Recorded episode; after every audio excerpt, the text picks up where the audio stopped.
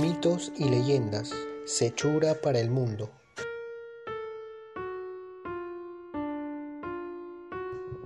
Y de ahí entra el tema de la María Dominga. Eh, es, una, es un cuento del Bajo Piura que rodea justamente los hechos que se dan aquí en el Médano Blanco, por el tema de que era una pastorcita muy, digamos, llevaba una vida muy explotada de sus propios padres, pero era porque la sociedad también lo veía mal porque era hija de dos primos. Y es más, los padres trataban de que salga a pasear su ganado lejos para que no la tengan en la ciudad. Tanto era así el, digamos, el favor que le hacía que se mantenga alejados sus padres y no le importaba si es que regresaba, comía o desayunaba.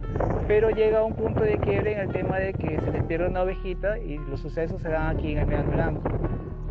Para variar, el Mediano Blanco es quien conversa con ella y la convence al final de quedarse eh, con el Mediano, en el Mediano, pero dado la redundancia es castigado, o sea, prácticamente el Mediano escoge su cuerpo como, como ofrenda y, o sea, le hizo un juego de palabras entrégame tu oveja, la más robusta, y te olvidaría de todas tus penas. Ella bien contenta va a entregar su ovejita para que se, se acaben todos sus problemas, pero a la hora cuando va a ofrecer su, su ovejita, hizo un juego de palabras. Te olvidaría de todas tus penas, pues se la llevó con ella en el Medano Blanco y hoy también es otra guardiana del Medano Blanco. Y es una tradición también de que si eres hombre, eh, acá le dicen los, los infieles, ¿no? O algo gracioso también, era de que también había, era, un porqué que no vengas por el tema de que te iba a encantar la María Dominga, ¿no? Sale tipo una sirena, ¿no? Y todos esos cuentitos van sumando a, la cultura que tiene este Medano Blanco, pues, ¿no? Y ese era el motivo por cual era visitado antes.